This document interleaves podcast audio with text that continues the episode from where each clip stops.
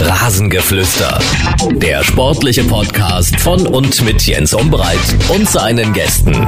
Gespräche, Meinungen, Hintergründe.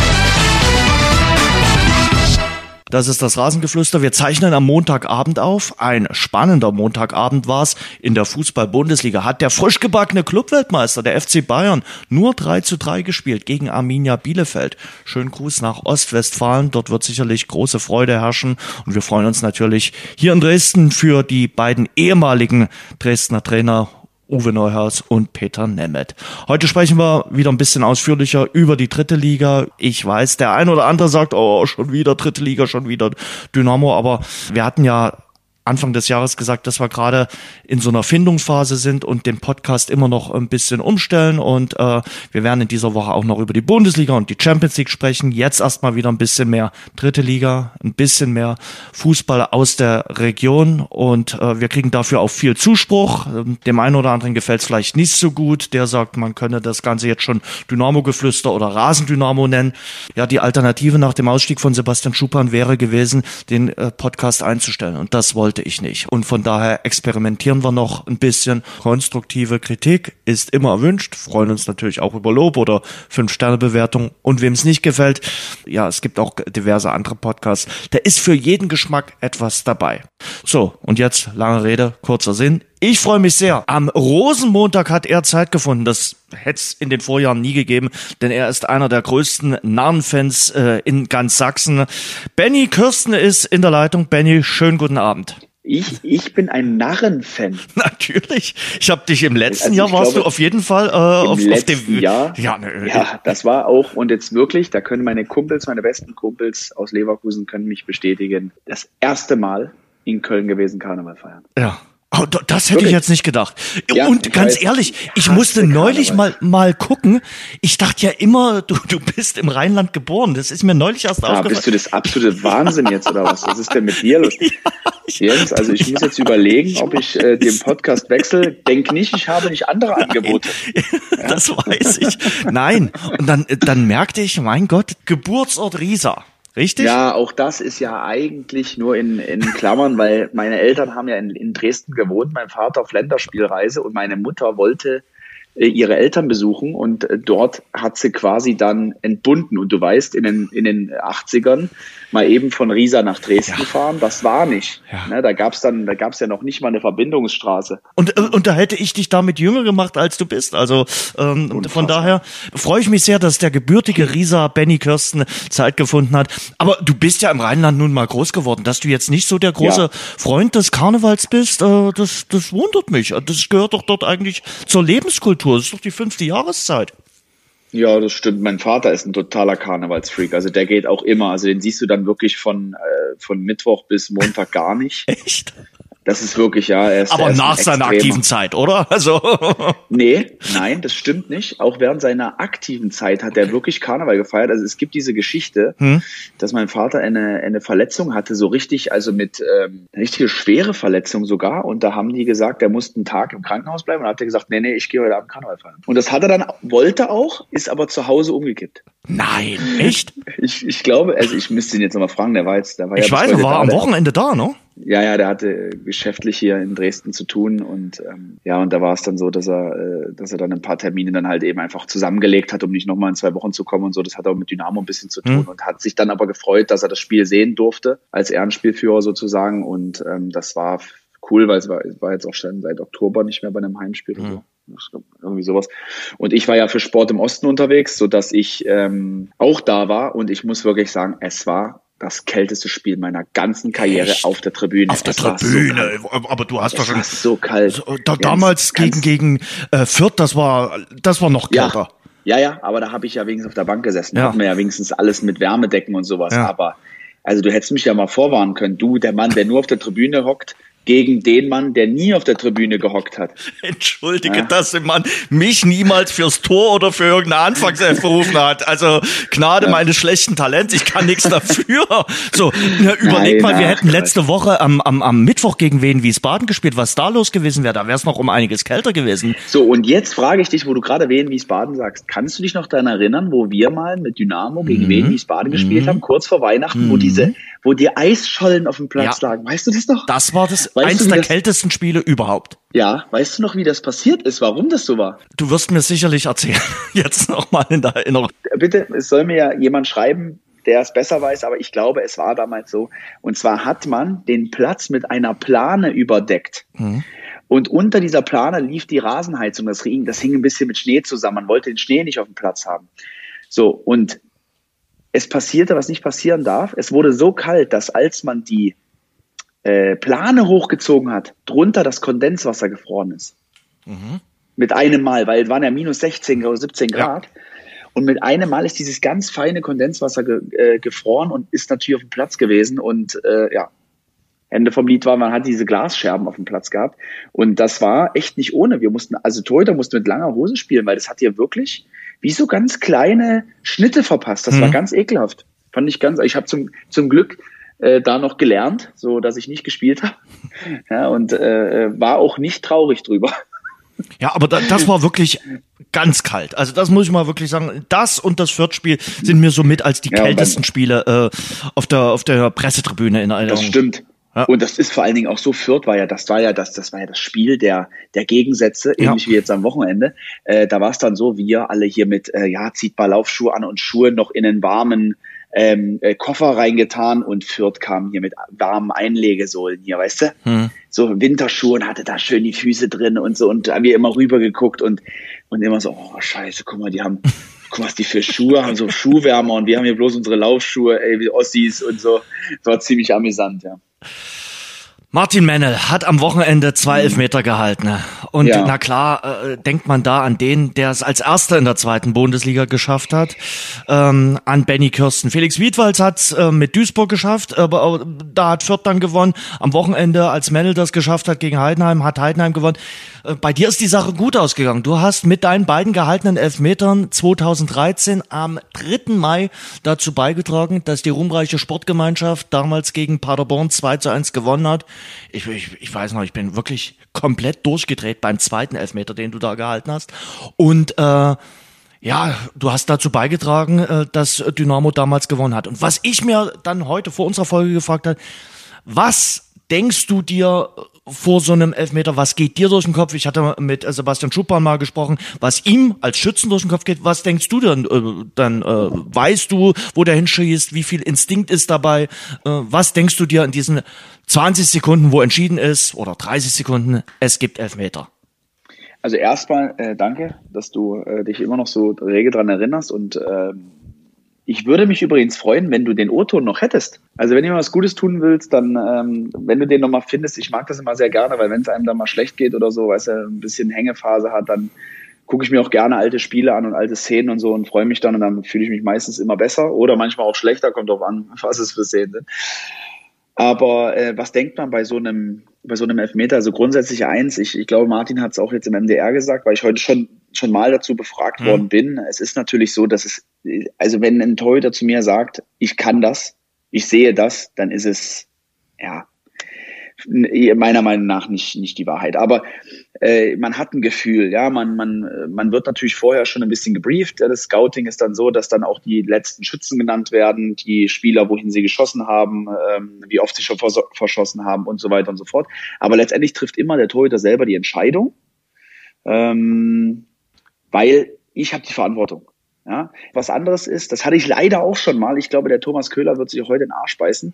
Ähm, der hatte sich nämlich einmal hinter meinem Tor postiert und hat zu mir gesagt, geh nach rechts und einen Trainer überstimmt man nicht. Ja, also ich, ich habe eine Regel, wenn der Trainer was sagt, dann hat er recht. Und wenn er nicht recht hat, dann hältst du deine Fresse und machst es trotzdem, weil wenn ich es anders mache und es passiert so, wie der Trainer sagt, ja, dann bin ich am Arsch. Und so habe ich dann später auch zum Thomas gesagt, Thomas, das war scheiße, weil eigentlich wollte ich in die andere Ecke gehen. Und dann hat er gesagt, ja, aber du triffst die Entscheidung. Ich sag, aber Thomas, du bist Trainer. Ja. Dann hat er gesagt, ja, stimmt, äh, scheiße. So. Ist okay, ne? Ist, kann immer mal sein, äh, aber grundsätzlich ist es halt so, ähm, du, das ist dein, dein Bauchgefühl, bisschen Instinkt, du weißt, wie der, der Stürmer vielleicht auch schon im Spiel drauf war, hat er eher mehr mit der Innenseite geschossen und so weiter. Dann geht das alles seinen Gang und dann lässt du es laufen. Und dann das Gefühl danach? Also was hast du nach dem zweiten gehaltenen Elfmeter damals gegen Paderborn gedacht? Das war ja auch eine starke Saison von dir. Das muss doch Adrenalin pur sein. Es muss doch ein Adrenalin-Cocktail gewesen sein. 100 Prozent. Also das war es auch. Aber es ging wesentlich mehr darum, was wir mit dem Spiel eigentlich erreicht haben. Ja. das ist viel, viel wichtiger, weil du kannst auch zwei Elfmeter halten. Also nicht, dass ich das jetzt schmälern möchte mit, mit Martin, das hat er sich auch verdient. Ne? Also das bei aller Rivalität zwischen Dynamo und Aue, der Junge hat Jahr, über ein Jahrzehnt jetzt für diesen Verein gespielt und hat, der wird auf 600 Spiele kommen. Ähm, der wird dort nie mehr weggehen, der soll auch auf Ewigkeit in diesem Verein bleiben und es, war, es macht auch immer Spaß, die Derbys zu sehen, wenn sie alle pfeifen und so. Es ist. Er liebt das ja genauso. Ja, genau, er liebt das auch. Für diese Spiele kann er sich auch hoch motivieren. Er ist ein Torhüter, der ähm, einer der ausbalanciertesten Torhüter der, der zweiten Liga. Das heißt, dass er unheimlich gutes Gespür dafür hat, äh, wenn das Risiko zu hoch ist. Hm. Ja, das ist bei mir ein bisschen anders gewesen. Da unterscheiden wir uns. Ich hm. habe eher so ein bisschen das Risiko gesucht, bin damit auch oftmals hingeflogen, aber es ist, ähm, ich wollte immer meine Grenzen kennen und Martin war jemand, der wusste ganz genau oder der weiß ganz genau, ja, ich bin nicht der Größte, also brauche ich auch nicht so oft rauskommen und komme wirklich nur raus, wenn ich hundertprozentig sicher bin. Hm. Im Gegensatz zu, wenn er gegen Dynamo spielt, da ist er dann on fire, da hm. kommt er halt auch bei Bällen raus, wo man es gar nicht so denkt. Hm. Ne? Also man sieht, auch da gibt's noch mal einen Zenit, ne? den hat er dann auch noch mal, aber er ist so ausgeglichen, er macht ganz wenig Fehler und deswegen schätze ich auch seine, seine Torwartklasse ähm, so, äh, dass er einfach eine absolute Konstante des Vereins ist und äh, Aue würde sich würde auch einen Teufel tun, äh, in den nächsten zwei, drei Jahren noch mal eine Torwartdiskussion anzustoßen. Hast du ja gesehen, was damals rausgekommen ist, als sie das äh, angefangen ja. haben? So. Genau. Das ist Aber auch das gegangen. hat sicherlich Gründe gehabt. Auch das ja. hatte sicherlich Gründe. Ne? Also da kann man nicht reinschauen. Wer weiß, was die da für Gründe hatten. Hm. Aber grundsätzlich passt es zu der Karriere von Martin Mennel, dass er genau mit sowas auch irgendwie seinen Fuß in der Tür hat. Und ähm, das ist, glaube ich, das, was auch äh, trotz der Niederlage jetzt da stehen sollte, dass der Junge einfach eine Legende ist in seinem Verein und auch für die zweite Liga aus meiner Sicht äh, kann man ihn getrost so nennen. Und da gehört so ein, so ein Meilenstein irgendwie dazu. Jetzt hast du aber gesagt, dass für euch war das was anderes mit den äh, zwei gehaltenen Elfmetern äh, damals gegen äh, Paderborn. Das war äh, mhm. ja auch ein, ein, ein Ding, dass die dazu beigetragen haben, dass ihr eben das Spiel gewonnen habt. Genau, genau, das war das Wichtigste. Ne? Das ist wirklich auch so, der erste Elfmeter war natürlich ein dummer Handelfmeter. Ich glaube, der zweite war ein Foul. Mhm. Ähm, es gibt dann auch einfach so, so Momente, wo du dann sagst, beim zweiten Elfer, ich meine, ich, du hast schon recht, das war ein gutes Jahr gewesen, aber ich, ich wusste auch, dass ich nur mit, mit, äh, mit meiner Mannschaft auch das zusammenschaffen kann mhm. und überhaupt nicht, ähm, ja, überhaupt nicht äh, alleine irgendwie das reißen kann. Ne? Das mhm. ist halt wichtig.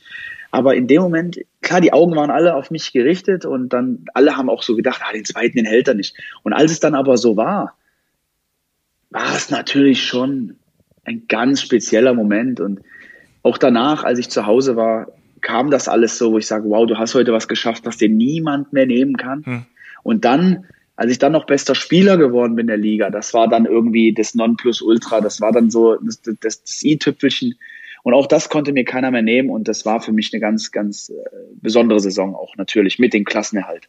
Ja, und äh, mit dem mit der Relegation, mit der gewonnen, äh, ich erinnere mich ja in Osnabrück, warst du mit dem gehaltenen Elfmeter auch nicht ganz unbeteiligt, weil ja. wenn das Ding in Osnabrück 0-2 ausgeht, boah, bin ich tot gewesen. Ne? Möglicherweise, ja. möglicherweise. Ja. So. Ich habe jetzt vor kurzem nochmal, wo wir gerade dabei sind, ich habe das, ich habe das Rückspiel gesehen nochmal. Die letzten zehn Minuten hat irgendjemand bei YouTube hochgeladen. Mm. Ich bin zufällig drauf gekommen und dachte mir so, ey, was, also heute, wenn ich ja. heute drüber nachdenke, wir spielen ja zum Teil Harakiri. Ja. Ich bin Hinten, dort oben tausend Tode gestorben. Also, und vor allen Dingen mit einer Selbstverständlichkeit, ja. wie, wie einige Spieler hinten den Ball ähm, durch die Reihen tanzen lassen, wo ich dann denke, ey, ein Tor und wir wären ja, tot gewesen. Ja. Ey, und wir waren aber, also ich habe es aber heute, heute sehe ich das, aber damals habe ich das null empfunden. Ich war, ich habe mich damals in diesem Spiel unüberwindbar gefühlt. Ich weiß nicht warum. Ich dachte mir, nee, uns kann das keiner wegnehmen. Das geht nicht. Wir haben 30.000 Zuschauer, wir haben das Ding gedreht, die Bude steht. Es ist eine unfassbare Stimmung. Du kannst ja. die, du kannst die Luft schneiden, du kannst es schmecken, was da für eine Stimmung war. Und dann der Schlusspfiff und das war einfach Ekstase pur, wie wir da, wie ich da in die Ecke rein bin und so. Äh, da gehe ich sehr, sehr, sehr oft drüber nach und auch wenn ich die Bilder sehe, ich habe jetzt auch gerade ein bisschen Gänsehaut, das kann natürlich keiner hören, aber ähm, ich würde diese, diese Erinnerung niemals missen. Das, das ist unbegreiflich. Nee, Relegation ist was Spezielles. Relegation gegen Osnabrück ja. ist was Spezielles, gehört auf ja. jeden Fall zu den Top 10, Top 5 Spielen. Äh, ich sag immer noch das Pokalspiel gegen äh, die andere äh, Mannschaft äh, aus, aus dem Freistaat gehört noch mit dazu.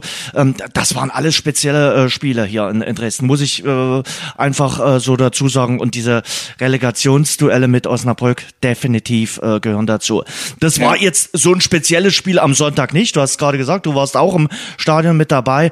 Aber es gab diesen äh, besonderen Moment, äh, Benny. Es gab äh, die 60. Minute und dieses Comeback wurde gekrönt von Niklas Kreuzer, zu dem du ja eine sehr gute Beziehung hast, äh, den du sehr gut kennst. Äh, 231 Tage hatte der Junge kein Spiel im Dynamo-Trikot bestritten, war ja ein halbes Jahr ohne Verein, über sieben Monate ohne Verein, kommt dann zurück, macht ein richtig gutes Spiel und trägt mit seinem Tor auch dazu bei, dass Dynamo gewonnen hat.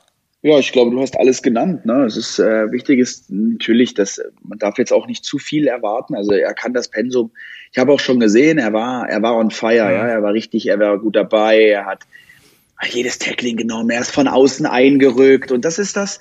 Ähm, er mag es mir verzeihen, aber das ist auch das, was er vielleicht was vielleicht am Ende so ein bisschen gefehlt hat, ja, auch die letzten, die letzten Meter nochmal so zu gehen. Und das hat mir gefallen. Ich glaube, es hat jedem gefallen, jedem seiner Mitspieler, jedem seiner ähm, Weggefährten. Äh, die haben gesehen, dass es ein wichtiges Spiel für ihn war. Er ist in einem, in einem sehr, sehr guten körperlichen Zustand, das muss man sagen. Also seine Fitness ist hervorragend. Und ähm, ich hoffe, er konserviert 80 Prozent von dem, was er geleistet hat. Es ist wichtig, das muss man wissen. Es, mhm es war on, es war Zenit, ja, da, da ist auch jeder Sprint tut dann weh und so. Und man darf jetzt nicht erwarten, dass das das nächste Spiel H genauso ist. Er muss sich akklimatisieren, er muss sich reinfinden und ähm, nicht zu große Hoffnungen jetzt irgendwie ähm, da er, äh, haben, dass er jetzt das die ganze Zeit spielen kann. Ne? Es ist wichtig, dass man da auch ihm genug Zeit gibt und genug Ruhe gibt. Für ihn ist viel auf, auf ihn eingeprasselt und ähm, ich glaube aber, dass er eine gute Basis finden wird. Ich glaube, er wollte es sich, aber er wollte es auch seinen ganzen Kritikern beweisen, dass er es noch drauf hat, äh, dass er noch ganz gut Fußball spielen kann. Das ist ihm gelungen.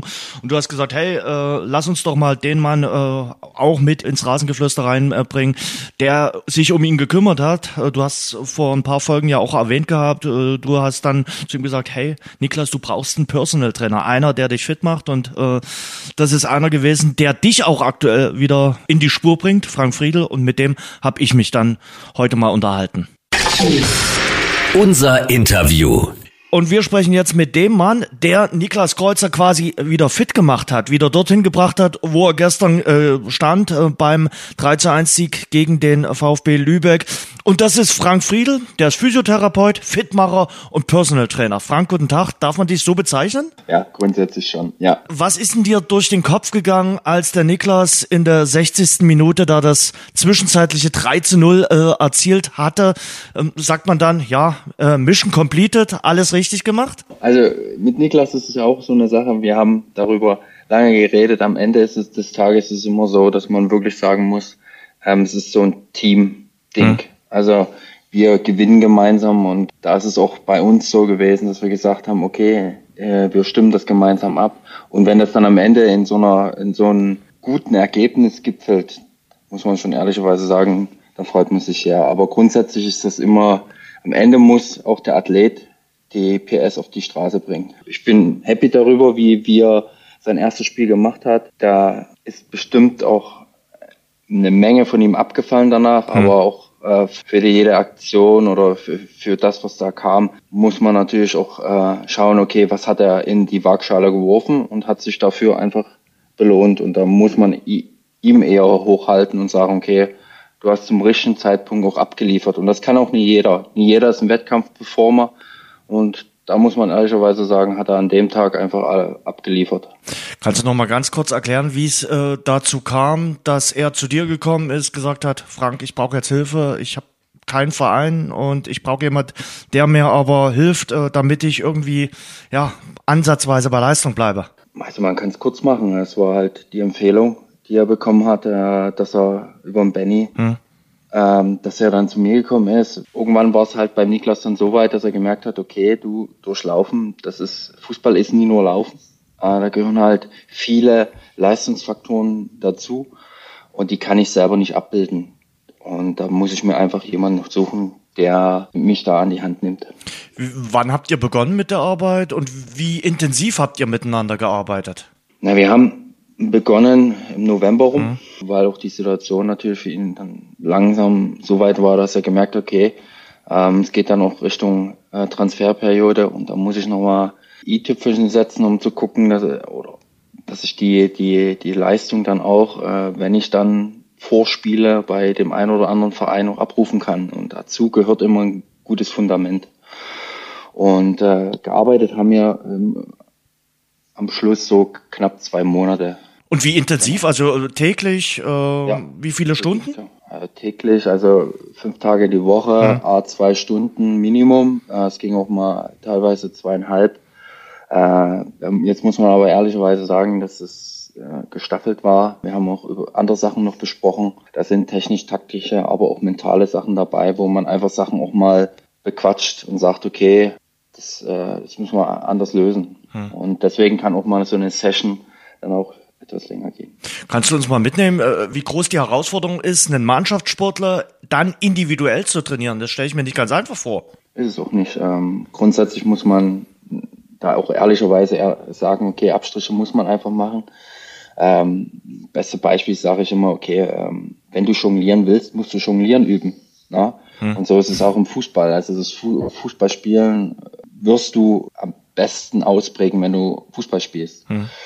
Da haben wir aber trotzdem gesehen, okay, es gibt paar Basics, die müssen sitzen. Was sind das? Ähm, athletische Komponenten, die aus unterschiedlichen Säulen Gipfeln. Hm. Ähm, da hat man, hat man unterschiedlich, also es sind gesundheitliche Leistungsvoraussetzungen, physische Leistungsvoraussetzungen, es gehört Beweglichkeit dazu, es gehört die, die, die Leistungsfähigkeit im Ausdauerbereich, im konditionellen Bereich, also im konditionellen Bereich ist immer alles, also motorische Fähigkeiten ja. und Fertigkeiten und die Gipfeln halt, also Fertigkeiten wäre alles, was du, was du am Ball machst, so technisch-taktische Sachen und motorische Fähigkeiten sind alles so, die eher so konditionelle Baselines sind. Mhm. Da gehört Schnelligkeit und Agility dazu. Das sind aber auch die Grundeckpfeiler.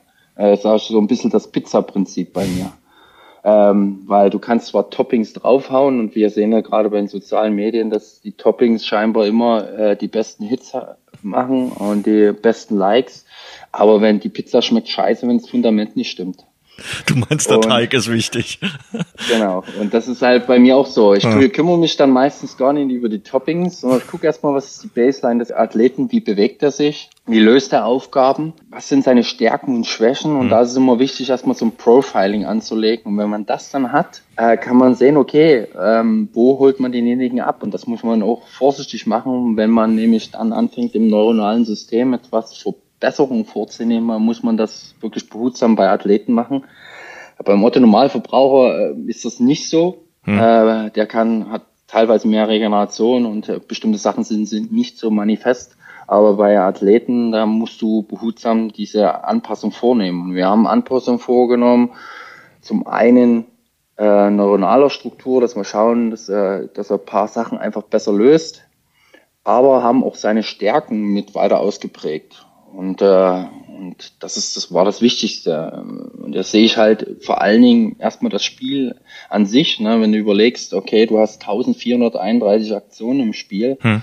da ist die längste Aktion vier Sekunden, da weißt du schon, okay, länger als 17 Meter werden die nicht laufen. Also das sind so die Grundeckpfeiler, mit denen wir gearbeitet haben. Und dann haben wir noch geguckt, okay, was sind Niklas Stärken? Und Niklas ist nun mal ein Spieler, der auch über Schnelligkeit kommt. Aber er muss halt auch schauen, dass er die, die Richtungswechsel, aber auch ähm, gerade die ersten fünf Meter, dass da noch ein bisschen Explosivität und wir haben Verbesserungen in bestimmten Bereichen von 48 Prozent erreicht und das ist, war schon gut. Es war schon enorm gut die Zeit. Also hat man gesehen. Und die Baseline bei ihm, aber war auch also, also Grundfundament, was er auch hatte, war, er kam natürlich auch von der Ausdauerleistung, da mussten wir auch gar nichts mehr machen. Mhm. Also der hat sich ja fast tot gelaufen. Mhm. Von daher mussten wir da einfach mal einen neuen, neuen äh, neuen Aspekt einführen und das Ganze auf ein äh, neues Level heben. Frank, wie war's mit der Psyche? Das stelle ich mir ja für jemanden äh, ganz schwierig vor, mit jemandem umzugehen, der jetzt keinen Verein bekommen hat, der sich äh, die Zeit ganz anders vorgestellt hat und der dann einfach mal mit leeren Händen dasteht und nicht so richtig weiß, wie es weitergeht. Genau, also das ist ein ganz großes, großer Fakt und das ist eigentlich so die Baseline, die man hat. Das sind so man stellt das fast mit den gesundheitlichen Leistungsvoraussetzungen auf einer Ebene und die hm. bedingen einander. Da hast du einen Spieler, der, der, ich würde nicht sagen in sich gekehrt, das finde ich vielleicht falsch. Er hm. war schon offen und das Coole war, dass auch Benny in diesem Dreigestirn, er macht ja bei Rea gerade auch bei mir, hm. dass wir dadurch auch viele Sachen so intern besprechen konnten äh, und, äh, und auch äh, vielleicht auch Lösungsvorschläge geben konnten. Wie derjenige das dann löst, wie er damit umgeht, das sind nochmal ganz andere Sachen, aber wir haben ihn da versucht, da hingehend auch mit ähm, an die Hand zu nehmen. Ich glaube, das war Aber ganz, ganz wichtig. Also, weil es ist keine einfache Zeit, 231 Tage ähm, ohne Fußballspiel zu absolvieren, wenn man nicht wirklich schwerwiegend verletzt äh, war. Und das war er nicht. Er hatte einfach nur keinen Verein. Und da ist das, glaube ich, für dich äh, mit das Schlimmste, wenn du weder mit einer Mannschaft trainieren kannst und schon gar nicht äh, irgendwie ein Spiel beschreiten kannst. Das, was du eigentlich sonst am liebsten machst. Da weiß man immer, muss man ehrlicherweise sagen, ist nicht meine Kernexpertise. Mhm. Da würde ich mich auch nicht so weit aus dem Fenster lehnen. Aber wir haben natürlich äh, trotzdem versucht, äh, diese Aspekte offen anzusprechen und haben auch intern über ein paar Sachen geredet und diskutiert, wie ich das so sehe. Mhm. Das sind dann einfach Sachen, die natürlich auch bei uns bleiben und äh, die aber den Spieler dann auch, auch eher mal froh ist, darüber reden zu können mit Der jemand anders in dem du, Moment. Du, Frank, das geht, glaube ich, momentan so vielen Menschen so. Die würden gerne einfach mal reden. Es ist ja für viele Menschen aktuell eine ganz, ganz schwierige Situation. Stichwort Corona, Stichwort Homeoffice, Stichwort Lockdown. Und die wollen einfach mal reden und die wollen einfach mal sich austauschen. Und da hilft das ungemein. Ähm, weil wir mit Benny natürlich jetzt im laufenden Austausch äh, sind, den haben wir auch gleich wieder äh, äh in der Leitung. Sag ganz kurz, ähm, dass bei ihm ist ja ein man kann ja sagen, ein, ein, ein Jahresprojekt. Also äh, du quälst ihn ja schon, äh, dass er wieder so richtig auf Touren kommt. Kannst du ein bisschen was beschreiben, äh, wie da die Zusammenarbeit funktioniert? Da besteht wirklich grenzenloses Vertrauen, habe ich äh, den Eindruck. Auch das, was mir Benny so immer erzählt, das ist wirklich eine sehr, sehr gute äh, Beziehung zwischen euch beiden. Man muss ja wirklich sagen, Benny sieht dich ja manchmal mehr als seine Frau und seine Familie. Ja, das kann man fast so stehen lassen, ja. Ähm, Zumindest in dem Jahr jetzt mhm. fast schon. Ähm, ist dann schon, ich glaube im Juni haben wir dann begonnen mit der Reha. Ja. Schon noch ein bisschen hin für ein Jahr. Ja, das sind so, das, äh, was bei ihm angewandt wurde, ist jetzt nie State of the Art. Also mhm. da haben wir jetzt wenig Daten darüber, äh, man orientiert sich an Kriterien, die wichtig sind in der Reha und äh, natürlich auch Erfahrungswerte, die man hatte und man weiß schon, wie der, wie, wie Benny überhaupt reagiert und kann das so ein bisschen besser steuern und äh, nachgewiesen haben wir das, das deswegen auch das Vertrauen haben wir das ja, da habe ich das mehrfach dass er ja zurück wieder auf den Platz kam und meistens auch nichts an Leistungsvermögen verloren hat. Ich sehe die Reha auch immer als Gewinn. Du kannst Sachen aufarbeiten ist im Fußball manchmal nie so einfach. Da muss man wirklich den Druck bei den Jungs mal ein bisschen rausnehmen, mhm. dass dann nicht jeder an, äh, anruft und sagt, okay, wie weit bist du denn? Ähm, was hast du denn schon gemacht? Weil das behindert meistens mental sehr stark, weil der Druck dadurch enorm steigt. Und wir wissen auch aus der Datenlage, dass da Sachen wie Cortisol äh, da nie wirklich dienlich sind bei einer Wundheilung von einem Athleten. Und äh, da muss man schauen, okay, wenn, wenn man das Feedback hat und das Vertrauen, da hatten wir auch das Glück, dass die Trainer da wussten, okay, Benny kümmert sich darum und der kommt auch wieder stärker zurück. Also von daher gipfelte das in der ganzen Situation, die wir jetzt vorfinden und das war auch super. Muss ich ehrlicherweise sagen, ähm, dass äh, diese Zusammenarbeit auch Früchte trägt auf allen Ebenen. Also sowohl äh, bei ihm natürlich auch in der, in der entsprechenden Rekonvaleszenz, aber auch äh, wir lernen auch voneinander, wir tauschen uns aus, bestimmte Themenkomplexe im Fußball, die ja auch dann Anwendung finden, auch bei mir. Hm. Also wo man sagt, okay, wie geht man mit Athleten in bestimmten Settings um? Äh, was sind das für Typen? Wie reagiert der Fußball? Es ist so, also ich denke so eine Win-Win-Situation für beide. Ähm, und ich habe auch durch Benny viel über den Fußball gelernt, vor allen Dingen, ja, wie es in den Athleten auch vorgeht. Die, die aktuelle Verletzungsserie, die wir jetzt im äh, Fußball haben, das ist für dich kein Zufall. Ja, also das Problem ist ja total heterogen. Und du kannst halt auch nie mit Pamela Reif Workouts, kannst du, kannst du das nie abdecken. Ähm, was, was der Fußball an Belastungsschemata so, und Belastungsprofiling einfach widerspiegelt. Und wir haben ja auch gesehen beim ersten Lockdown, wie, wie die Verletzungsstatistik nach oben schnellte in allen Ligen. Du hast dann plötzlich von 0 auf 100, äh, fährst du einfach mal in die Garage rein und fährst dann von 0 auf 100 wieder hoch. Ja, das funktioniert halt nicht überall. Das heißt, du hast bestimmte Risikofaktoren, die sich erhöhen. Heißt, heißt nicht kausal, okay, der wird jetzt jedes Mal verletzt sich.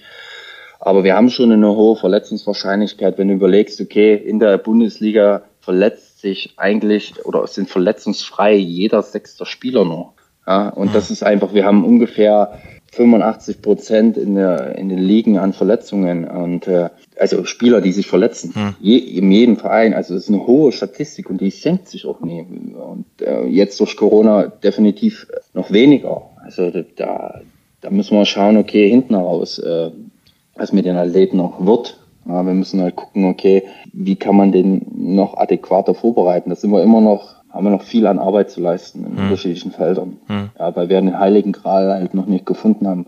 Fußball ist auch ein sehr traditioneller Sport. Da, da muss man mal schauen, dass man bestimmte Sachen auch vorsichtig implementiert, hm. weil sich da einige auf den Schlitz getreten fühlen, weil bestimmte Methodiken machen, äh, ja, das machen wir schon immer so.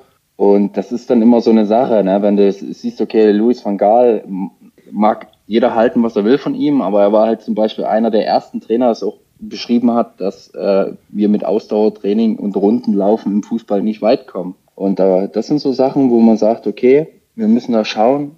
Wir haben so ein Paradigmen-Shift im Fußball. Wir sehen, okay, bei einigen Spielern, die werden auch strukturierter. Das Muscle Profiling, wenn man so will, das sieht ein bisschen schöner aus. Ähm, sieht man bei den Bayern ganz gut. Mhm. Äh, bei Am Goretzka. Beispiel, ja, beste Beispiel da das sind so Sachen, wo die Athleten einfach eine Entwicklung durchmachen bei den einigen Vereinen. Und das, äh, man sieht auch, dass bestimmte Trainer bestimmte Verletzungshistorien mitnehmen. Und dann, das sind so ein paar Sachen, die man einfach löst oder versuchen muss zu lösen. Ich sehe das auch das Beispiel äh, im Sport äh, versus jemand trinkt keinen Alkohol. Hm. Das ist so ein praktisches Beispiel, das ich gerne immer bringe als Analogie ist halt, du trinkst, hast jetzt Alkoholverzicht gemacht und du gehst mit deinem besten Kumpel trinken, der im Saft steht, hm. du wirst immer verlieren. Ja, das heißt, die Verträglichkeit, die ihr habt gegenüber Alkohol, ist höher als bei dir. So ist es auch mit bestimmten Belastungsschematas, die sich natürlich immer anpassen nach Trainer, nach Situation, in dem wir gerade stecken. Und da müssen wir halt schauen, okay, decken wir das in jeglichem Setting gut ab? Und da finde ich, ist es ganz, ganz wichtig, auch das mal so ein bisschen anzusprechen. Äh, für jeden Athleten wichtig zu schauen, okay, was sind Sachen, die eine Sportart abdeckt. Was sind Leistungsparameter? Und das ist wichtig zu sehen. Also ich finde das auch, welche, was sind dominante Bewegungsmuster? Und die muss man einfach mal im Blick behalten. Und im Fußball gehört einfach nur mal Sprinten, Laufen, Springen, Richtungswechsel, und Schießen dazu. Und, dann, und so habe ich auch mit, äh, mit Niklas gearbeitet. Wir haben nicht so viel im Gym-Setting gemacht. Wir haben die gegenwärtige Situation genutzt und dann auch viel draußen gemacht, obwohl mhm. die Situation schwer war. Wir konnten nirgends hin. Ich habe gute Kontakte auch in den Sportpark, aber das war alles alles verboten in mhm. dem Sinne, so dass wir einfach rudimentär das Ding, äh, äh, soweit es geht, rudimentär. Wir haben natürlich, ich habe ein Bewegungslabor, was ich nutze, ähm, natürlich gesteuert haben. Also wir haben das Ganze auch monitoring-mäßig, mhm. aber wir haben die klassischen Bewegungsmuster einfach äh, weiter ausgeprägt. Und das sind entscheidende Bewegungsmuster, weil die am Ende über Sieg oder Niederlage entscheiden. Weil was ist denn am meisten, was den Leuten gefällt?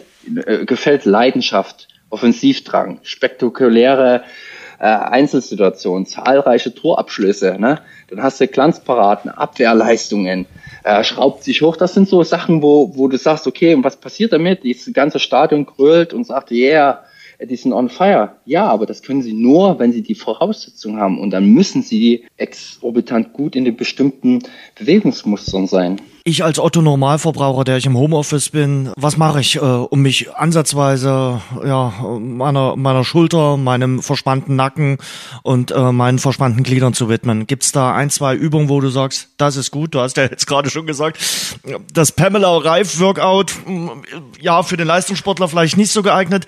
Ist es denn für mich geeignet? Ja, natürlich. Also grundsätzlich geht's, äh, Bewegung ist alles. Also hm. Ähm, jede Bewegung, die wir längere Zeit einnehmen, die ist irgendwann nervig. Hm. Also das ist egal, welche Position das sein soll. Wir sind, wir leben nicht von der Statik, sondern wir sind dynamisches Wesen. Und ich sage immer, die beste Sitzposition ist die nächste Sitzposition. Ja? Äh, das ist genau das Thema. Also wir müssen versuchen, dass wir tr trotz des Alltags, der uns bestimmte Sachen aufzwingt, einfach eine hohe Variabilität reinbringen. Und das ist auch die wahre Normalität. Also mhm. wenn wir variabel agieren im Alltag, werden wir weniger Probleme haben. Und dann müssen wir die Basics natürlich verstehen. Basics ist zu sagen, okay, ich muss mich bewegen, ich muss mich gut ernähren, ich brauche ordentliche Variabilität im, im Spektrum, was äh, meine Versorgung angeht. Ich brauche einen gesunden Schlaf. Ähm, Stress haben wir alle. Wir mhm. müssen bloß schauen, dass wir mit dem Stress äh, umgehen lernen. Ne? Wir müssen gucken, wie wir den äh, steuern können.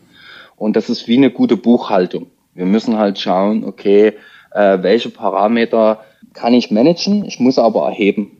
Und dann, wenn ich das weiß, was so bei mir vorgeht, kann ich es eventuell steuern und gegen vorgehen. Jetzt sind, sind natürlich die ganzen äh, Fitnessstudios äh, geschlossen. Im Winter ist es auch schwierig, äh, ja, draußen Sport zu machen und dem einen oder anderen äh, spricht da die Kälte nicht so sehr zu. Was hältst du von solchen äh, Sachen wie diesen, diesen Fitnessgeräten, die momentan, ja, boomen? Ich sag mal, diese Peloton-Geräte zum Beispiel. Und da gibt's ja noch andere, ähm, die sich der ein oder andere äh, in, in die Wohnung stellt und dort Sport macht. Ist das eine sinnvolle Alternative? Also ich finde diesen Home Gym äh, Hype Finde ich hm. schon nicht schlecht. So einfach sich mal so ein Grundequipment äh, anzulegen, finde ich super. Wie das Ganze dann aussieht bei den ein, äh, bei den wenigen, eigentlich erstmal zweitrangig ist wichtig, dass er es macht. Also er muss Spaß an der Sache haben. Und wenn er Spaß an der Sache ist, ist wie bei den Athleten, du fragst ja, okay, neben meinen Übungen, die die Athleten kriegen, frage ich immer auch die Athleten, du, welche Übung machst du denn gern? Und dann macht er die auch gern und häufiger. Hm. Und so ist es auch mit dem Trainingstools. Du musst halt gucken, was kannst du damit abbilden, was mir Spaß macht.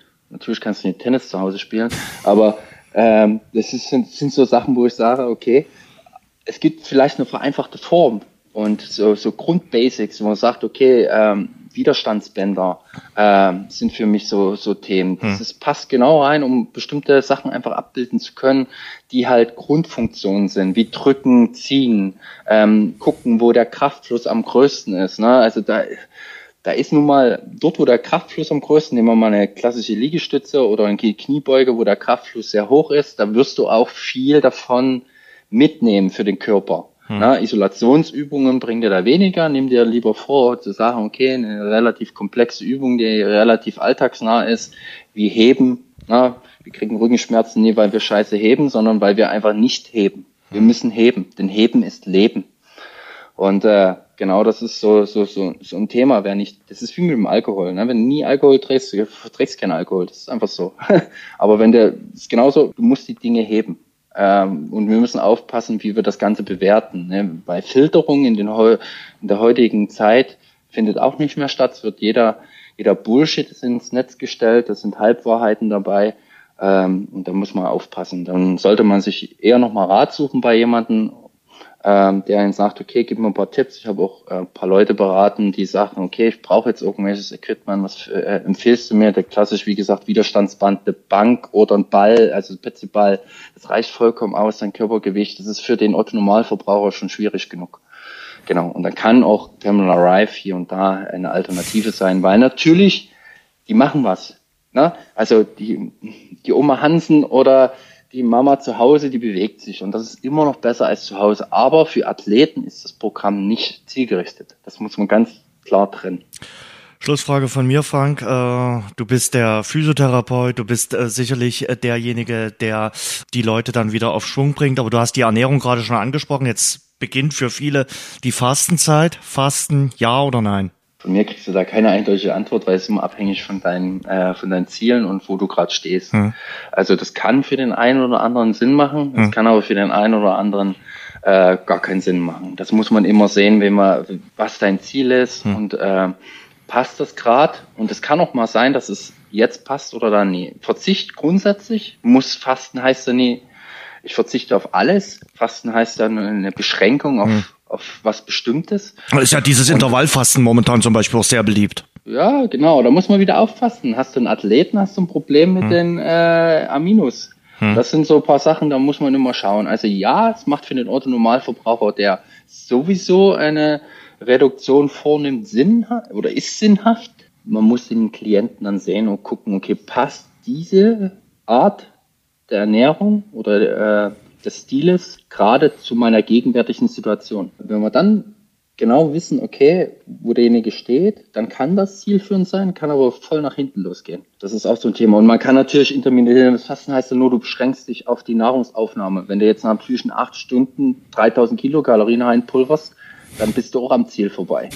ähm, also wie gesagt, das ist immer abhängig von der gegenwärtigen Situation, in dem sich der Athlet oder die Person befindet. Und das kann aber auch innerhalb von einem Jahr schon mal anders sein kann plötzlich sein, dass das Training und die Ernährungsumstellung mit dem Programm plötzlich funktioniert. Frank, ich danke dir sehr für deine äh, Eindrücke, für das, was du uns erzählt hast, äh, gerade mit Blick auf das äh, Comeback von Niklas Kreuzer, wie ihr zusammengearbeitet habt. Viel Glück für die Zukunft und danke fürs Gespräch.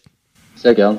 Also, äh, Benny, das war, waren jetzt rund 20 Minuten mit Frank Friedel. Er hat mhm. wirklich intensiv äh, darüber erzählt, wie er äh, Niklas jetzt äh, wieder fit gemacht hat. Lass uns noch mal ganz kurz auf den Sonntag zu sprechen kommen. Du hast äh, im Vorfeld zu mir gesagt, ja, das sind auch immer besondere Spiele, wenn der Tabellenerste gegen den Tabellenletzten spielt. Warum ist das eigentlich so? Ist da doch immer so ein bisschen latent mit dabei? Naja, vielleicht kann man den, den Tabellenletzten unterschätzen? Ja, ich ich, ich gehe mal auf eine andere Seite, gehe mal auf die Fanseite, auf die Beobachterseite, mhm. die neutrale Seite, wenn mhm. du möchtest. Und ähm, stell dir vor, du machst, ich weiß, ich bin jetzt zum Beispiel kein Wetter oder Tipper, sondern aber jetzt jemand, der sagt sich, ey, das spielt Dynamo Dresden gegen Lübeck und die Quote ist halt so und so. 1,8 war sie. Zum Beispiel sowas, ja, dann ähm, denkst du, ist ein safes Ding. Wie oft ist ein Tippschein wegen einem safen Ding vielleicht äh, kaputt gegangen? Mhm. Ja, genau aufgrund solcher Spiele. Erster gegen Letzten, Erster gegen Vorletzten, Zweiter gegen Vorletzten. Ähm, das sind jedes Spiel, das ist, das ist vielleicht eine Floskel oder eine Phrase, scheißegal, es ist einfach so. Du musst jedes Spiel spielen. Mhm. Und wenn du das nicht so ernst nimmst wie die anderen Spieler, dann wirst du dafür bestraft. Denn mhm. diese Mannschaften haben eine Sache die haben vielleicht nicht dieses Selbstbewusstsein wie ein, wie ein Tabellenerster, ein Tabellenzweiter oder Tabellendritter. Aber die haben trotzdem Jungs, die Fußball spielen können. Und jetzt gesetzt im Falle Lübeck geht 1-0 in Führung. Ja, jetzt haben wir keine Zuschauer. Okay, aber jetzt haben wir mal Zuschauer imaginär. Und dann sagst du, auf einmal wird das unruhig. Ja, dann weißt du auf einmal nicht mehr, oh, scheiße, äh, sind wir jetzt hier noch der klare Favorit. Wir sind jetzt 1-0 hinten. Alle erwarten eigentlich, dass wir ein 4-1 machen, so wie äh, René Kindermann gestern gesagt hat. Eigentlich erwartet man ein 4-1. Hm. Ähm, ja, das, das, das darfst du aber nicht erwarten. Du musst erwarten, dass es ein harter Kampf wird. Dass auch diese Mannschaft Chancen kreieren wird und dass diese Mannschaft auch die Chancen nutzen will.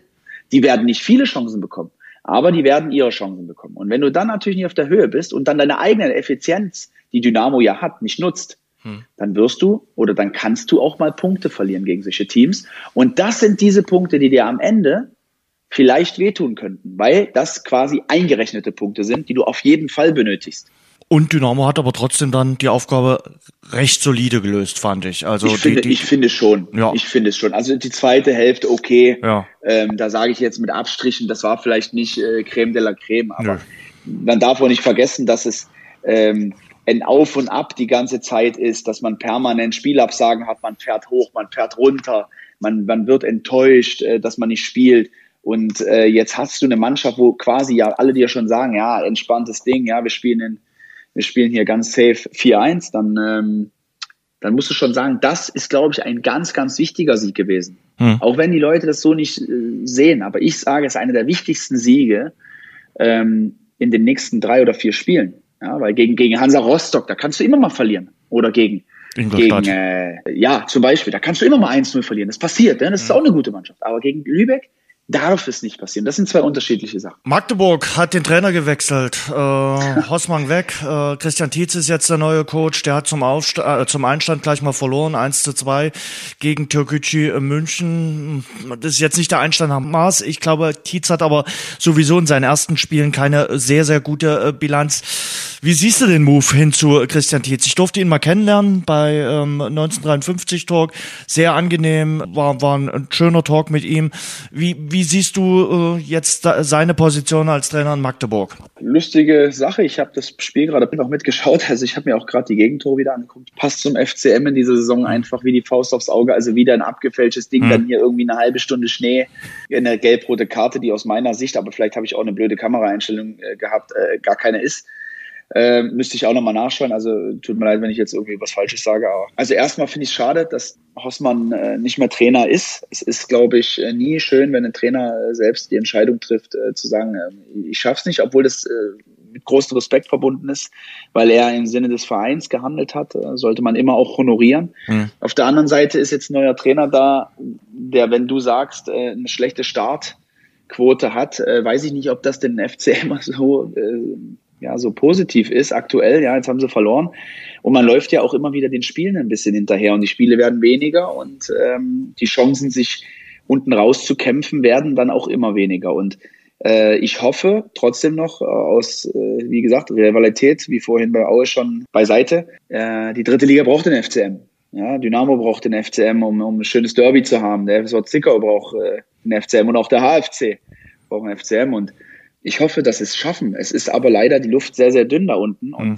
die einzige Chance, die wahrscheinlich noch besteht am Ende, könnte vielleicht noch eine, eine Insolvenz von irgendeinem Verein sein. Da gibt es ja auch gerade die äh, absolut wahnsinnigsten äh, News. Ja, also Oerding, du sagst es jetzt gerade, ist ein, ein Konstrukt, was ich jetzt langsam auch nicht mehr sehen kann, durchsehen kann. Also das ist äh, Wahnsinn, total verworren und äh, verwirrend. Ja, vielleicht kann man auf diesem Weg nochmal drin bleiben, ähnlich wie es mal Darmstadt, glaube ich, geschafft hat. Aber dann, dann müssen sie ja 17. werden. Also ich glaube, ja, mit, Platz, das, also, mit Platz 19 ja. wird's nichts. Und ich brauche aber ganz ehrlich nächste nee, Saison nee, kein, kein Duell mit dem, mit dem ersten FC Magdeburg. Weil nein, ich, nein, nein, würde nein, schon aber, so, die Region ja, braucht das schon. Ich habe die schon verstanden, ich aber. Ich meine, es sind, es sind ähm, 21, ja doch, also es geht schon. Also ja, natürlich. Es ist jetzt nicht so, dass du sagst, du bist jetzt abgeschlagen, selbst Viktoria Köln, also was da los ist, das, das weiß ich auch nicht. Also ist für mich überraschend, die Qualität der Mannschaft gibt das definitiv nicht her. Hm. Aber wenn du dann siehst, 24 äh, oder was heißt 25, 26, 27, 28 Punkte bis zum Platz 12, das sind sieben Punkte Rückstand. Also das sind jetzt auch keine Welten. Ne? Ich sag mal bis Platz 10. Also der Hallische FC sollte sich nicht in zu großer Sicherheit wiegen, aber ja. die können sich in gewisser Sicherheit wiegen. Und ab Zwickau geht geht's los. Äh, und, und Zwickau ja. weiß das auch. Also Zwickau geht jetzt nicht äh, dahin und sagt, hm, wir sind gerettet. Nee, die wissen, die brauchen schon ein paar Punkte, äh, um, um den Klassenhalt sicher zu machen. Und nach Zwickau sind alle äh, dort drin in den äh, Kampf um den Klassenerhalt verwickelt, äh, würde ich mal so sagen. Und oben, würde ich mal sagen, geht's bis Wien, Wiesbaden, Türkgücü, München, äh, die, die sich äh, Hoffnung machen können. Oder? Mhm. Also ich würde, ich würde, ja, ich würde sogar nur bis Wien Wiesbaden gehen. Okay. Also äh, auch, auch muss ich wieder sagen, also Tim Boss habe ich gesehen, äh, also wieder ein brutales Spiel gemacht. Äh, Wahnsinn, also ich weiß nicht, also. Äh, Tim Boss Fanclub. Äh. Nee, überhaupt nicht. Ich, nein, ich weiß, du musst das immer so verstehen. Das ist, ähm, Dynamo hatte letztes Jahr, glaube ich, die beste Torhüter. Combo? Ja, die beste Torhüter-Trio eigentlich der mhm. Liga, wenn du so willst, mhm. ja. Und ähm, mit Tim Boss auch eher einen, der die Nummer eins hätte sein können. Wo man natürlich sagen muss, dass Kevin Broll eine sehr, sehr gute Runde gespielt hat, eine sehr solide Runde gespielt hat. Und ähm, und dann auf einmal äh, steigst du ab und äh, er findet trotzdem bei Wien Wiesbaden einen neuen Verein. Hm. Ich kenne Tim schon aus meiner Zeit in Leverkusen noch und wir hm. haben uns auch lange Zeit immer unterhalten und wir haben uns auch oft äh, mal über Dinge unterhalten, wo er vielleicht auch einen Rat brauchte, wo ich zu ihm nach Hause gefahren bin, wo ich gesagt habe, komm, wir quatschen mal drüber und so. Deswegen freut mich das für den auch umso mehr. Aber wenn du siehst, was dass Wien jetzt auch schon wieder dran ist, ja, mit, mit drei Punkten äh, oder sogar mit einem Punkt auf dem Relegationsplatz ja, das ist schon, äh, es wird schon ein Hauen und Stechen geben. Und wen spielt noch gegen Dynamo? Ja, und das äh, kann dann die fanden es auch nicht besonders prickelnd, dass letzten Mittwoch abgesagt äh, wurde. Ja, aber die? du fährst natürlich, ich glaube, sind die schon hingefahren? Nein. Ich weiß es gar nicht. Glaub, nee, nee, nicht. nee. Die aber wären am, ja, glaube, Mittwoch geflogen äh, und so, äh, wussten dann schon, dass sie äh, ja. sich das Ganze sparen können. Ja, weil die sind natürlich auch gut im Flow jetzt. Ne? Das mhm. ist, die haben eine gute, spielen bis jetzt eine gute, eine gute Rückrunde, so wie man es sagt. Und ähm, sie hätten, glaube ich, auch ein gutes Spiel gemacht, aber Dynamo kann auch mit den nächsten paar Siegen dann auch irgendwann wird's ja immer weniger. Ich glaube, es waren ist ja noch acht Siege und dann ist, glaube ich, der Aufstieg drin. Mhm. Ja, und das kann dann auch äh, fix gehen. Ja, wenn man jetzt eine Serie nochmal hinlegt und so, da kann man, wenn man gegen die richtigen Mannschaften reichen wahrscheinlich auch weniger Punkte, äh, Siege. Lass uns noch mal ganz kurz ein bisschen über die zweite Liga sprechen, weil ganz ja. aktuell reingekommen ist, dass der SV Sandhausen sich nach nicht mal drei Monaten von Michael Schiele getrennt hat. Sandhausen eigentlich in den letzten Jahren so eine Konstante in der zweiten Liga äh, gewesen. In diesem Jahr wird's äh, eng für den SV Sandhausen. Da merkt man auch, ja, bei dem einen oder anderen Verein liegen aber kräftig die, die Nerven blank. Wenn man jetzt auch schon zum zweiten Mal wechselt, äh, steckt ja einiges mhm. dahinter. Überraschend finde ich auch. Hm. Ich habe allerdings auch viel von Uwe Koschinat gehalten. Ja. Dadurch, dass ich mich bei ihm auch mal fit halten durfte, ein paar hm. Wochen, äh, weiß ich, wie er arbeitet. Aus meiner Sicht ein, ein, ein klasse Trainer, ein toller Trainer.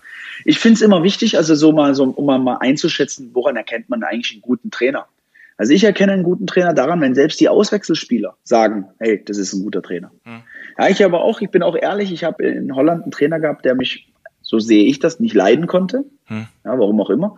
Keine Ahnung. Vielleicht war es auch nur mein Empfinden. Und äh, ich sag trotzdem, ich habe es gemerkt, dass es irgendwas äh, dazwischen war, ne? Äh, zwischen uns, aber ich habe trotzdem gesagt, es war einer der besten Trainer, die ich je hatte.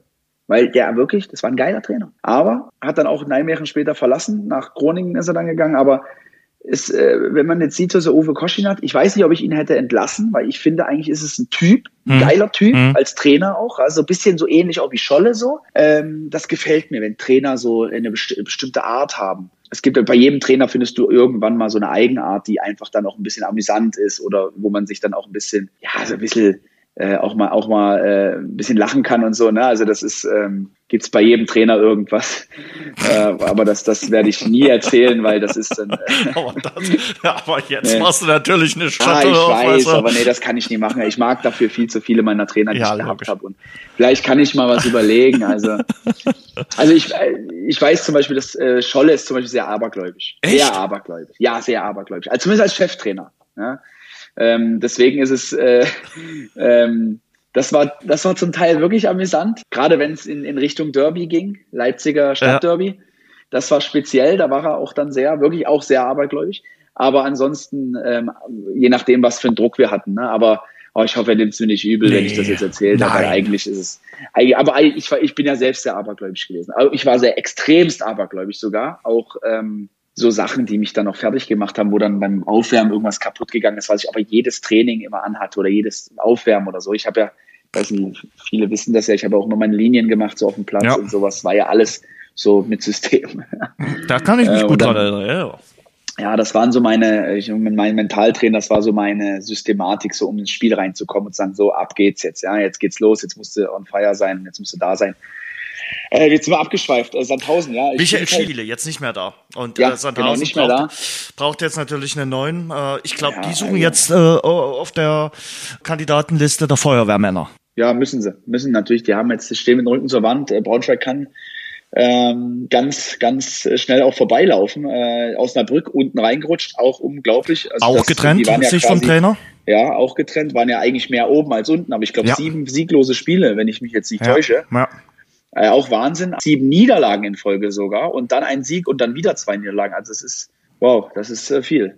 Egal, wie auch immer, es ist, ähm, ja, das ist dann auch eine Qualität. Ne? Dann siehst du auch, okay, dann ist man halt in der ersten Saisonhälfte äh, bisschen überm Zenit gefahren und dann hat man sich so ein bisschen gesetzt, dann kommen auch die ersten Anrufe, vielleicht auch von Vereinen und so, ja, wo er sagt, ey, kannst du dir vorstellen, zu uns zu wechseln oder sowas, wo dann der bisschen auch der, der Fokus verloren geht, gerade bei Spielern, die zum ersten mhm. Mal vielleicht eine Chance bekommen, in der zweiten Liga zu spielen. Da kann das dann auch mal, äh, da kann das auch dann mal ganz schnell gehen. Ja, ich erinnere mich, äh, also weil du gerade Osnabrück ansprichst, äh, die teilweise im, im, im oberen Mittelfeld standen äh, im Spätherbst des vergangenen Jahres. Ich erinnere mich da an die, den ersten Ausflug der Würzburger Kickers in der zweiten Bundesliga, glaube ich, Fünfter waren nach Ende der Hinrunde und dann aber noch abgestürzt sind und abgestiegen sind. Also man wäre den Anfängen, man muss da immer gucken, wenn da so eine Negativserie erstmal richtig greift, dann wird's dann wird's böse. Also das das ist ist äh, ganz, ganz, ja. äh, kann ganz, ganz übel enden. Und ja, mal gucken, wer in Sandhausen als auch in Osnabrück jetzt äh, das Schiff übernimmt. Äh, ich sag mal, bei Osnabrück, der muss einfach nur den, den, den Antilauf äh, stoppen, aber die haben eben 22 Punkte, haben immer noch vier vor, vor Sandhausen. Aber Sandhausen, Braunschweig und ja, auch Würzburg, die stecken natürlich ganz, ganz tief drin im äh, Schlamassel. Ja. Und Nürnberg, da wollte ich dich fragen, ähm, kannst du mir erklären, es, es herrscht ja gerade die große Diskussion, wer versteht unser Fußballdeutsch noch oder wer versteht die Trainer? Bitte erkläre mir also, Folgendes. Also, ich habe den Matchplan erkannt. Wir haben in einem 4-2-2-2 auf Pressinglinie 1 sind wir angelaufen. Haben nach Ballgewinn über den ballfernen Zehner wollten wir umschalten. Wir haben im Ballbesitz sind wir in eine Dreierkette abgekippt mit dem asymmetrischen Linksverteidiger und dem breitziehenden linken Zehner, sodass wir in den 3-4-3 respektive 3-1-5-1, je nachdem, wo sich Dover aufgehalten hat, abgekippt sind. Die Frage ist, wie haben wir es umgesetzt? Das heißt, erkennbar war es, aber wir haben es einfach schlecht umgesetzt. Ich habe nach fünf Sekunden ja. nichts mehr verstanden. Wie geht's dem Fußballer Benny Kirsten oder sagst du, Gott sei Dank war ich Torhüter? Also erstmal ja, Gott sei Dank war ich Torhüter, definitiv. Ähm, das, also dass ich das heute, ich habe es glaube ich von fünf, fünf Leuten geschickt gekriegt und ich muss dir wirklich sagen, unfassbar. Also ich, also ich ziehe den Hut davor, wenn es jemand versteht. Weil ich habe auch heute, und das ist irgendwie das Lustige an der Sache, ich habe mit Papa darüber nachgedacht und habe gesagt, Papa, was ist denn bitte ein asymmetrischer Linksverteidiger? Und dann hat der Papa zu mir gesagt, du, das weiß ich auch nicht. Ich sage, ich habe das Wort noch nie gehört.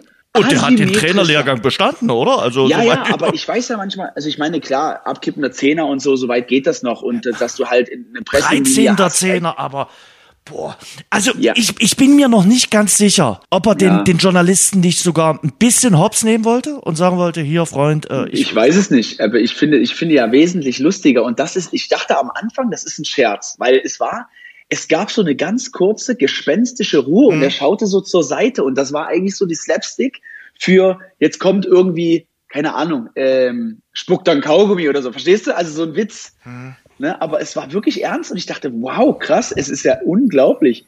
Das meinte, das war wirklich passiert und äh, ich habe wirklich viele gefragt und die haben alle gesagt, also sie wissen alle nicht, was ein asymmetrischer Linksverteidiger ist. Also du weißt das, auch nicht, ja? Gegoogelt. Nein, ich habe sogar gegoogelt, aber finde ich nichts. Robert Klaus, der Trainer vom ersten FC Nürnberg. Krass, Natürlich krass, ja. steht der auch ein bisschen unter Druck. Gestern die Niederlage gegen St. Pauli hat sich auch ordentlich aufgeregt nach dem Spiel. Ist, glaube ich, auch immer steil gegangen. Na klar, die stehen momentan auch brutal unter Druck. Ja. Dann, dann legst du dich dort unten vielleicht noch mit dem vierten Offiziellen an und so. Das, glaube ich, ist nicht ganz mhm. einfach. Aber ähm, ich, ich, ich war ja. Ja, du weißt, wie es ist mit ja. jungen Trainern. Das ist halt immer einfach auch äh, als äh, man muss natürlich Erfahrungen haben und ähm, ich, ich mag's ja, wenn man auch mal was versucht. Ja, ist ja gut. Ich meine, man merkt ja auch, dass er eine unglaubliche Fachkenntnis hat. Also wirklich der also die asymmetrische Linksverteidiger. Aber da, da frage ich dich, wer versteht denn das? Es sind doch nicht alles studierte Fußballer in der Kabine. Also, also ich hoffe, ich hoffe jetzt wirklich, ich hoffe jetzt wirklich, dass ich niemand so nachtrete. Also ich habe es nicht, ich habe es nicht verstanden. Ich weiß, ich würde zum Beispiel in dem Moment sagen, äh, Trainer, ich habe, also darfst, kannst du nicht sagen, ich habe es nicht verstanden. Das ist ja, das ist ja, da kannst du deine Schuhe packen, kannst losfahren. Ja, du es als Torhüter kannst es wahrscheinlich sagen. Du kannst ja also sagen, ich habe einmal, ich gebe es ja mal zu, ne, ich bin ja, ich bin ja auch nur mal äh, taktisch jetzt ein Torhüter. Ich sehe es von hinten, meine Abwehrlinie, und dann noch die Sechser und danach hört es dann eigentlich auf. Ne? So, das ist dann nicht mehr mein Wirkungsbereich eigentlich. Aber es sei denn 93. Mal, Minute Nachspielzeit und du kommst doch mit also, davon. Das stimmt, aber äh, so auch zu was Trainer so manchmal ja. sagen. Ne? Also, da gab es mal einen Trainer, der hat, ähm, das, oh, das war auch so, ähm, es war halt ein Trainer, der hat ein bisschen mehr erzählt immer auf dem Platz und äh, gerade bei Standards so auch unfassbar viel Zeit so und dann manchmal schweifst du all den Gedanken so ab und auf einmal, äh, es, war, es war für mich eine defensive Standardeinheit, das heißt, die Offensive musste was machen und ich mhm. musste eigentlich bloß im Tor stehen und irgendwie halten und dann sagte er auf einmal, oder Benny? Und ich so, äh, hm? So, ja, was denn jetzt? Ich so, äh, na, ich, so, ich so, ich, inwiefern? Er sagt, ja, Raumdeckung oder Manndeckung? Ich so, ja, Raumdeckung. Nee, Manndeckung. ja, das ist auch nicht lustig, aufgepasst. Ne? Nein, nicht aufgepasst, hast du recht. Ach Gott. Äh. Die Nachspielzeit. Jetzt gehen wir in die in die äh, Zeit äh, des des äh, Fastens. Fastest du? Hast du irgendwelche Nein. Nicht. Hast du jemals, nee, als, als Leistungssportler definitiv nicht, aber hast du jemals irgendwelche Dinge gehabt, wo du gesagt hast, hm, passe ich mal ein bisschen äh, mehr auf in den sieben Wochen zwischen äh, Aschermittwoch und äh, Ostern oder Man achtet natürlich schon auf seine Ernährung. Mhm. Das machst du aber das ganze Jahr lang über. Es gibt ähm, viele, viele Spieler, die haben, also es muss, es hat sich schon extrem weiterentwickelt. Also zu meiner Anfangszeit war es das noch ein bisschen anders. Aber jetzt ist es schon so, dass, ähm, dass die Jungs auch selber eine unheimliche Verantwortung für ihre Ernährung haben und sich darum auch äh, sehr kümmern. Es gibt ja jetzt auch in, in zahlreichen Vereinen äh, zumindest das Angebot und, und bestimmte Vereine, Dynamo hat es ja teilweise auch gehabt, äh, gibt ja Ernährungsberater sogar, die, die da mithelfen und äh, sagen, okay, äh, wir zeigen euch mal, wie gesunde Ernährung geht. Ja, natürlich gibt's auf jeden Fall. Ist auch eine Weiterentwicklung und mhm. Dynamo hat jetzt auch einen eigenen Essensraum oben, also es sollte schon auch da äh, die Möglichkeiten geben, dass man sich da Rat holen kann, natürlich. Sehr gut, Benny. Dann äh, freue ich mich, dass wir heute wieder miteinander plaudern äh, konnten. Ähm, ich habe äh, von Frank Friedel gelernt, Heben ist Leben. Das ist mein äh, Spruch für diese mhm. Woche. Ich werde ein paar Dinge heben, damit ich leben kann. Und äh, ja. Ich wünsche dir viel Spaß beim Heben, weil ich denke, du wirst mit Frank äh, ja, die ein oder andere Stunde noch verbringen. Wir haben äh, vorhin geplaudert, haben wir gesagt, äh, du siehst Frank manchmal ja. häufiger als äh, deine Frau, oder? Genau, das ist exakt. Im Moment ist es wirklich so, ja. Also das ist eine intensive Beziehung, die ihr da aufgebaut habt und äh, wir hoffen natürlich, dass das äh, bei dir Früchte trägt, dass du äh, bald genau. wieder dort bist, wo du sein willst. Benny, vielen Dank. Schönen Abend wünsche ich dir. Dir auch. Dankeschön. Das war das Rasengeflüster. Danke fürs Hören.